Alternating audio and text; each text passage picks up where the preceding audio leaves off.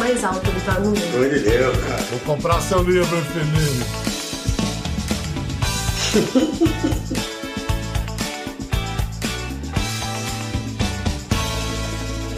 Muito boa noite, bem-vindos. Todos os serviços essenciais são essenciais, mas alguns serviços essenciais são mais essenciais.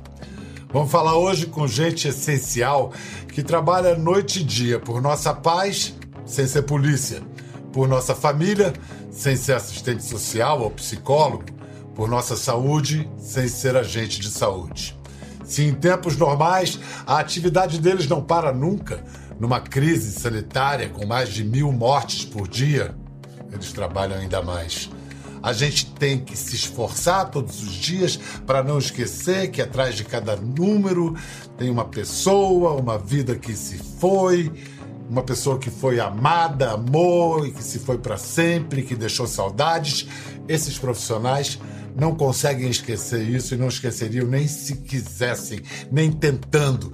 Eles carregam isso na pele, nos ossos, na cabeça, todos os dias. É a eles que cabe cuidar da despedida ou da falta de despedida, acolher a dor dos que ficam, os pedidos que não podem ser atendidos. Hoje vamos falar com uma agente funerária e um sepultador que tem razão de não querer ser chamado assim, esse nome feio, prefere ser chamado de coveiro. Nós já o conhecemos, é nosso antigo conhecido, já esteve no Conversa. É formado em filosofia e trabalha como coveiro, trabalha em São Paulo, cidade onde mais se morreu por Covid no Brasil. Ele nasceu Osmair Cândido, mas pode chamar de Fininho. Ô, Fininho, como vai, meu amigo? Tudo bem? Eu vou bem, tranquilo. É meio estranho nesses tempos essa, essa pergunta meio automática que a gente faz. Tudo bem? Tudo é. certo e nada em ordem, né, Fininho? É, nada em ordem, tá tudo certo, mas dentro do caos. Dentro do caos. E, e esse caos, como é que ele chega para você no seu dia a dia, no seu trabalho? Ah, ele chega com material mesmo, né? Materialidade, nada abstrato. Você diz um número, uma quantidade, uma estatística, um gráfico. Então, parece que tudo fica no abstrato. E chega para mim concreto, né? Chega com as sensações, chega com os sentimentos, às vezes com desânimo, muita tristeza, muito pesar. É muito triste. Chega com o peso simbólico e o peso físico né, que você carrega. Sim. Por que, que você prefere ser chamado coveiro a sepultador? E o que faz um coveiro, em poucas palavras, fora de uma pandemia? Fora de uma pandemia ou dentro dela se faz a mesma coisa. Coveiro porque é aquele que abre covas. Aquele que abre covas é coveiro. Já esse, esse nome, sepultador, isso já é eufemismo, né? É, não necessita disso. Precisamos, necessitamos sim, maior cuidado, maior atenção, maior visibilidade. É isso que precisa um coveiro. Além de diversas coisas. O coveiro zela pelo cemitério, abre covas, exuma cadáveres, exuma ossadas, peças anatômicas, ou seja, braços, pernas, isso aí também é tudo sepultado. Quem, quem zela pelo cemitério são os coveiros. E numa pandemia é só isso mesmo, mas muito mais? Ah, se multiplica né? exponencialmente. É, se você sepultava 8, 9, você sepulta 60, 70. E uma coisa que vai ficando nítida para mim, para os colegas também, é como passa a ser uma coisa quase que mecânica, que não deveria, né? Não deveria. Mas parece uma coisa como aquele filme do Chaplin, né? Tempos Modernos, né? Que vai se fazendo uma linha de produção. Isso me parece para além de horrível. Você então procura nunca desumanizar o seu, o seu ofício.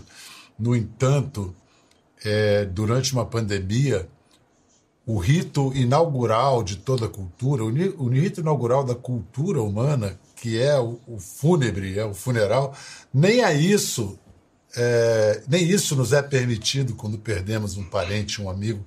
Como é que se dá isso? Como é, como é, que, se, como é que se dá o enterro, a despedida de alguém que morreu de Covid? É sem despedida, né? Sem despedida. É uma coisa dolorosa, é uma coisa, um exercício de empatia, né? É muito ruim. É você ter de sepultar um filho de uma pessoa e a pessoa fica gritando lá de fora, metros à distância, gritando o nome do filho, lembranças, saudades, sentimentos profundos. Todo o amor da pessoa está ali, né? A pessoa tem que expressar esse sentimento de despedida numa distância inimaginável.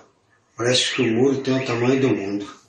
Mas, Fininho, o, o, o caixão fica fechado. Se é um caso de Covid, não pode nem abrir o caixão. Em geral, a gente vê essas cenas de expressão de dor, a pessoa abraça o morto, se aproxima. Já imploraram para você, abre o caixão, por favor? Como é que você faz? Diariamente. Eu não posso abrir. Eu não posso abrir sob crime de responsabilidade. É um crime, senhor. Já houve um caso aqui similar aqui em São Paulo e infelizmente todos que entraram em contato com o cadáver também adquiriram doença, né? Foi uma coisa horrível, todos morreram depois. Então, infelizmente, eu não posso. Você falou do, desse risco tremendo de contágio. Você é a pessoa mais exposta, Fininho. Você não tem medo? Sim, eu não tenho medo, eu tenho pavor. Mas é, se eu pensar com calma, se não tivesse, quem não tem medo também não tem cuidado, não é verdade? Então os meus medos, eles me assomam para frente. E eu tenho comigo também um imperativo kantiano, eu guardo comigo para sempre. Eu tenho de cumprir o meu dever. É, por isso eu sou coveiro para abrir covas para sepultar as pessoas. Exumar Esse é meu ofício. Eu não devo abandonar a linha de frente. Eu tenho de continuar. É meu dever. Você escolheu esse ofício ou foi o, ou você não teve alternativa? Eu mesmo escolhi esse, ser governo. Eu, eu também sou professor de filosofia, sou professor de ética. A verdade é que eu gosto de ser governo. Eu acho interessante ser governo. Se você é um governo, você tem uma visão da sociedade, a sua visão é de baixo para cima. Proporciona um amplo conhecimento. Se você tem uma visão diferente, ou seja, de cima, quem vê a sociedade de cima não vê os detalhes. E, sendo governo, eu fico bem próximo do meu próprio futuro a morte. Do futuro de todos nós. É, é uma profissão que tem estigma, não é? O coveiro, pela proximidade com a morte. Nesse momento em que toda essa tragédia coletiva que a gente está vivendo vai terminar na, nos seus braços, esse estigma está diminuindo, foi compreendido, está melhor ou está pior? Não não, estigma permanece. Né? A minha profissão é marcada pela invisibilidade. Não se vê, é, e pelo contrário, tem se feito é, aumentar esse distanciamento, né? Se aumenta com piada grotesca, com crítica vazia. O governo é estigmatizado, sim. Tem fama de larápio, de bêbado, desajustado social, de... mas é uma profissão milenar eu gosto de ser coveiro. Se eu morresse e pudesse ressuscitar, eu seria coveiro de novo. Fininho, é, com, com esse aumento vertiginoso do número de mortes, abriu, deve ter aberto novas vagas, apareceu uh, novos profissionais, você ganhou colegas aí da noite para o dia? É que é negócio. É, o pessoal é muito bem-vindo, o pessoal tem assim, sem ocupação, Todos eles são bem-vindos. Mas eles têm um treinamento? Não, nem nós tivemos. É, é, é uma coisa que no Brasil se faz assim: é, qualquer um com qualquer tostão faz qualquer coisa. Não, não é isso. Existe uma escola. Quem tiver curiosidade, não sei, né? às vezes a pessoa está nos ouvindo aqui tem curiosidade, pode procurar na, pelos coveiros americanos grave digger, né? Eles ganham bem. Chegam a ganhar 6.700 dólares. E por que no Brasil é, tem de ser tão diferente assim? Qual o salário de um coveiro aqui no Brasil? Salário é salário mínimo e pouco. Não vai além de 2 mil, não.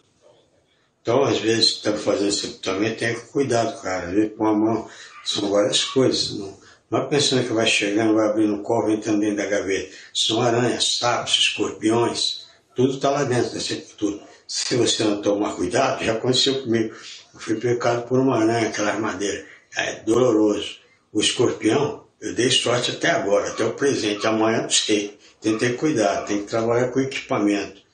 Num só deslize, um vacilo, pronto, foi pego. Fininho, vamos incluir na conversa lá de Governador Valadares, vai falar com a gente, vai participar de nossa conversa, uma agente funerária, a Fernanda Rodrigues. Bem-vinda, Fernanda. Agradeço, Olá. Pedro. Oi, Fininho. Oi, Fernanda, tudo bom? Prazer, queridos. Você já tinha ouvido falar do Fininho, Fernanda? Ah, o Fininho é uma pessoa muito querida. Já esteve com você num programa anterior. Ela viu. Isso. que legal. Fernanda, como é que está a situação aí da Covid em Governador Valadares nesse momento? Como é que está a curva? Em que pé estão, está a epidemia? A curva aqui ainda é ascendente. Nós estamos trabalhando, né, tentando auxiliar, porque eu sou proprietária de uma funerária, também sou psicóloga, na minha cidade já são quase 150 óbitos, né, confirmados e mais 26 em investigação. Então a quantidade nos surpreende muito porque é a cidade da região que tem o maior volume de, de óbitos. Então é, a, as equipes das funerárias têm trabalhado né, com muito mais frequência. Eu calculo acima de 40% o, o, o que cada funerária tem feito. E as equipes, a forma como o trabalho tem sido organizado, é, as famílias estão muito abatidas, porque quando tem um velório normal, a prescrição é que seja feita em quatro horas o, o, o velório. E quando é Covid, não pode ter velório. Então, o nosso trabalho é tentar amenizar o luto das famílias que estão apavoradas. Então, tem família que chega na funerária, eles começam a perguntar: mas não vai abrir? Não tem como abrir pelo menos o visor? É, mas deixa ver só um pouquinho. Quando uma pessoa falece e na declaração de óbito está escrito suspeito Covid ou Covid, a prescrição de lacre vai acontecer. Então a pessoa é colocada dentro desse saco cadavérico e por cima, na parte do peito, na maioria dos hospitais é na parte superior, vai estar dizendo risco biológico. Então, o profissional da funerária já chega e já vai direto numa sala que é separada dos outros óbitos e esse falecido ele está identificado com o risco biológico que ele tem. As declarações de óbito, algumas, né, que são casos que eu chamo de subnotificações, elas têm acontecido sim. Mas a, o profissional da funerária, ele não pode assumir até de nomear como subnotificação, por quê? Somente um médico pode laudar o motivo de um óbito. A partir do que disse o Fininho sobre o estigma da profissão, esse estigma também esbarra na sua atividade, né?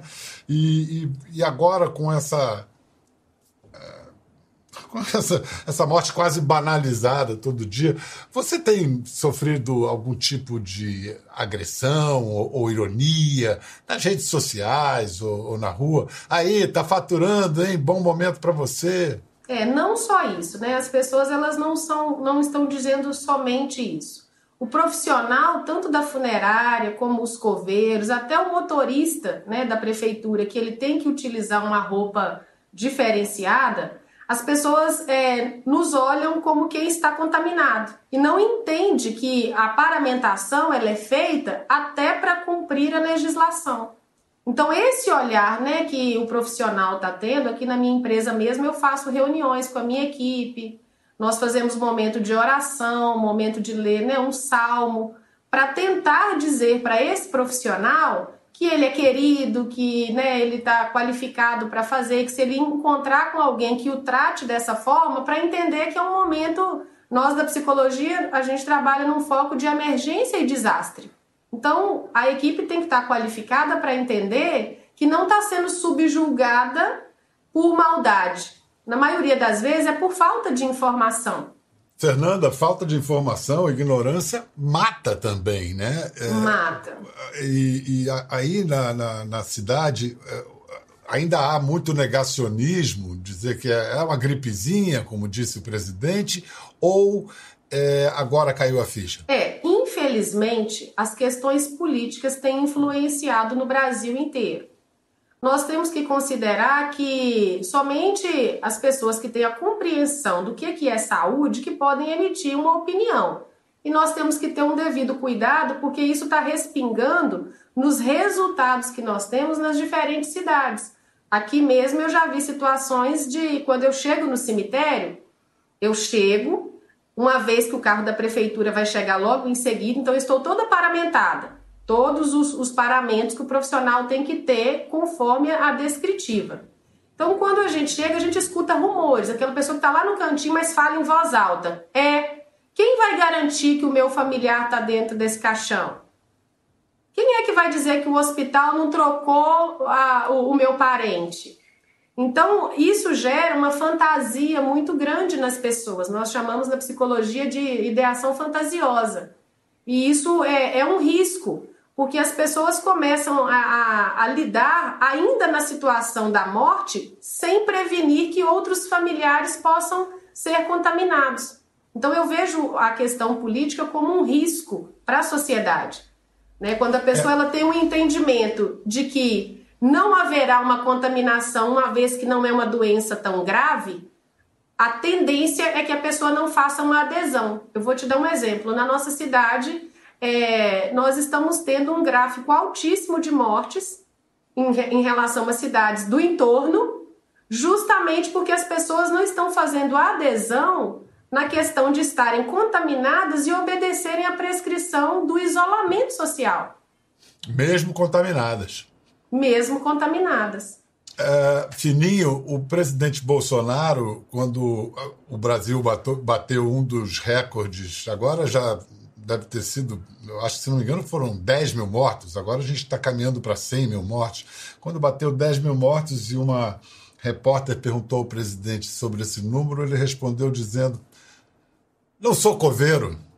Como é que os coveiros receberam? Como é que essa declaração repercutiu entre os coveiros? Ah, eu, particularmente, eu acho o seguinte: eu acho que foi infeliz a fala dele. Eu acho que foi infeliz, né? é, uma fala de desamor. Porque eu também não sou presidente, mas se fosse, eu estaria preocupado com as mortes, estaria preocupado como, como abrimos a conversa. Eu sou o governo, cuido das povas, dos mortos. Do que eu cuido do presidente? Era só uma pergunta a ele. Ele não é governo, vê-se, sabe-se ele poderia colocar uma novidade. Quando cuidar, de quem cuidar. Se eu fosse presidente, eu faria de um modo diferente. Eu falaria de um outro modo. Eu me preocuparia com as pessoas. Fernanda, diante de casos de parentes, pessoas descontroladas, famílias em luto, que tipo de estratégia técnica você e sua equipe usam para tentar acalmar essa gente? Teve uma situação que uma viúva, ela gritava o meu nome e ela dizia: "Abre, eu quero ver, eu tenho o direito de ver". E ela chamava os coveiros, né, que estavam assim um pouco afastados, esperando a família fazer a oração, né, o momento da, da despedida, e ela estava muito aflita, então nós temos que ter uma serenidade, que eu vejo que é a principal característica hoje de quem está no segmento né, dos óbitos, quem está tomando a frente no Covid, a gente tem que ter essa serenidade diante da dor do outro. Porque o olhar que essa pessoa constrói é de que, pelo amor de Deus, eu não sei o que fazer. Então nós temos que ter firmeza para manter o protocolo sanitário, mas nós temos que ter essa humanização de conseguir entender a dor desse outro. Eu mesma, quando eu estou lá paramentada, a minha empresa trabalha com, com situações para amenizar o luto. Então eu levo algumas pétalas. Então eu posso aproximar da sepultura e, em nome da família, eu assumo o lugar de quem vai prestar homenagem para o falecido. Então, às vezes, as pessoas não conseguem dimensionar quem que é esse profissional que está por trás do jaleco, porque nós vamos de jaleco, luva, touca, máscara, óculos, sapato fechado, né? Sapato de EPI fechado. Então a gente está todo vestido, parecendo que nós estamos bloqueados até das emoções, mas existe um ser humano por trás desse profissional da funerária. E eu fiz um sepultamento de uma situação de Covid de uma senhora que o padre né, fez o ritual da despedida, são rituais mais rápidos, e eu colhi a informação da família no atendimento que ela era devota de Santa Rita. E quando o padre fez é, o momento da despedida, eu, eu disse: Santa Rita, rogai por nós, porque nós sabemos que ela era devota. E cheguei na sepultura, prestei homenagem com as pétalas. Quando o sepultamento acabou, eram poucos familiares, né, bem afastados da sepultura, e a nora dela disse para mim: Olha, eu quero te agradecer. Eu pensei que você já estava fria de, de lidar com essa situação de, de morte. E eu disse para ela: todos os dias eu trabalho com a morte, todos os dias nós sepultamos né, pessoas suspeitas ou Covid, mas eu tenho que representar vocês nesse momento da despedida pela importância que a pessoa falecida teve. Então, o profissional das funerárias tem assumido até o papel de ser a mão que vai jogar aquela pétala, né, que vai prestar aquela homenagem com a pétala na sepultura em nome da família entre tantas mortes, às vezes há uma morte que se destaca e que parece que avatariza, que, que é, concentra todas essas mortes em sua, simbolicamente. Entre elas, os grandes artistas, como por exemplo, nós perdemos há pouco tempo Aldir Blanc, que eu sei que representa muito para o Fininho. Então eu quero saber do Fininho o que, que representa Aldir Blanc, para você, Fininho, a morte dele, como você recebeu, por que foi tão, porque foi tão doído para você? Ah, Aldir Blanc, eu recebi a morte dele com pesar imenso. Eu conheci ele quando era garoto, as letras dele, o trabalho dele. Sou um admirador, assim, todo mundo me conhece, dali dois minutos eu estou falando do Blanc, já ficou emocionado, porque é, quando soube que ele estava doente, parece que alguma coisa me avisava que isso não ia terminar bem. O Aldir Blanc, para mim, é dono das melhores letras que eu pude ouvir. Ele tem um verso em que ele fala do, do, do, do túmulo, do, do cemitério dos, dos que não têm cemitério. É, você lembra desse verso que, que cita o Valongo? Salve o navegante negro que tem por monumento as pedras pisadas no cais. O que tem tudo a ver com a minha ancestralidade, com o povo africano, pessoas pretas, né? O Dir Blanc, apesar de ser branco, não conseguiu esse, essa, essa, essa fineza da arte dele traduzir feitos negros como se ele fosse negro, como se ele fosse preto. Esta é a arte de Aldir Blanc. Olha, foi quando meu irmão faleceu. Meu irmão faleceu no dia 21 de dezembro de 2016. Nesse dia, esse foi o único dia que eu não ouvi uma música de Aldir Blanc. Hoje eu já ouvi seis. Todo dia eu ouço.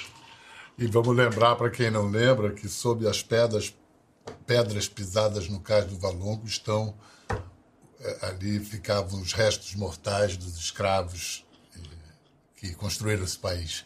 Fernanda, o que, que a gente pode esperar de melhor para a relação, é, não só simbólica, mas a relação material, é, estrutural do Brasil com a morte, com os profissionais da morte? O que, que você acha que podemos alguma esperança de algum, alguma expansão, alguma melhoria nessa consciência, nessa relação? É, na verdade, se nós formos olhar a estrutura, a partir do momento que as mortes começaram, tinha prefeituras que não tinham a estrutura para paramentar esses profissionais. Então, os EPIs estavam sendo coletivos, Pedro. O que colocava pessoas até numa questão de higiene. Imagina você ter que dividir com o seu colega a vestimenta que deveria ser individual. Corrija-me se eu estiver errado. EPI é equipamento de proteção individual. Isso, Não pode isso. ser coletivo, algo que tem individual no nome. E aconteceu. Então eu, sinceramente, não consigo ver uma perspectiva positiva em relação a esse profissional ter a devida dignidade se nós continuarmos do jeito que está. Não consigo ver, não. Infelizmente, até quem cuida, né, que seria o sindicato, não dá ao profissional até a atualização do valor que ele deveria receber de mercado para prestação de serviço. Então eu vejo que a categoria profissional é muito negligenciada. Fernanda, muito obrigado. Eu não sei se você sabe, o Fininho escreve muito bem e ele está preparando um livro eu vou fazer o seguinte, vou pedir essa autorização para ler um trecho a que eu tive acesso, pode ser? Oh, e a gente conclui eu lendo um trecho do seu livro. Seria uma honra para mim, né? Hoje só veio que eu ouvi, ouvi o Blanc, ouvi do Blanc, e depois você lendo uma coisa que eu escrevi. Muito obrigado, oh, muito obrigado. Deus está comigo hoje. É, obrigado, Fininho. Obrigado, Fernanda, pelo trabalho que vocês vêm desenvolvendo. Força, todos que é, têm um pouquinho de cuidado, reconhecem como vocês são importantes e fundamentais sempre e principalmente nessa hora agora, terrível para todos nós. Então, aí vai um trecho do livro do Fininho para a gente se despedir. Armazenei espólios, sorvi o ritmo seco das coisas que transportam as mais profundas dores. Embrulhei queixas e mágoas. Entre os quase maduros frutos da intransigência, tateei as rupturas dos traços do amor. Perpendicular a esta parede suja está outra, amparando os mortos que empilhei ainda agora. Com profundo pesar, sentei-me à margem de tudo, à beira do mundo, onde até Deus termina. muito obrigado. Eu gostei obrigado, muito filhinho, disso. Obrigado, Fernando. Obrigado, valeu. Vou comprar Parabéns, seu livro. Tchau, obrigado, estou precisando. Valeu. Até a próxima, gente. Obrigado.